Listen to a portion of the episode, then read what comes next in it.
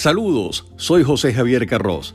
Bienvenidos a este nuevo episodio de mi podcast, Cómo crear un plan financiero, el cual te va a ayudar a lograr cualquier meta que te propongas. Además, también vas a determinar hacia dónde vas con tu dinero. A continuación, los pasos a seguir para crear ese plan financiero.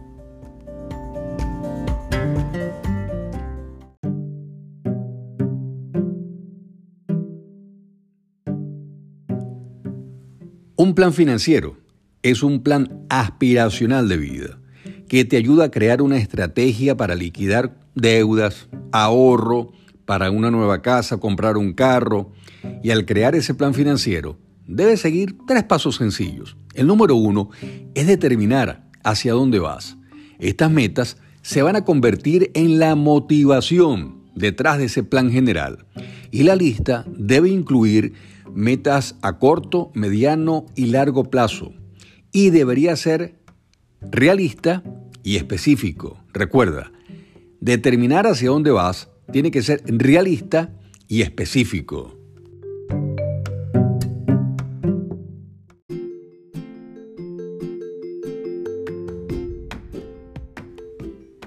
El paso número dos es incorporar éxitos, crear pequeños éxitos en el camino que te motiven a continuar con ese plan financiero y a reforzar el progreso que estás logrando. Estos pequeños éxitos se convierten en clave para continuar con el plan.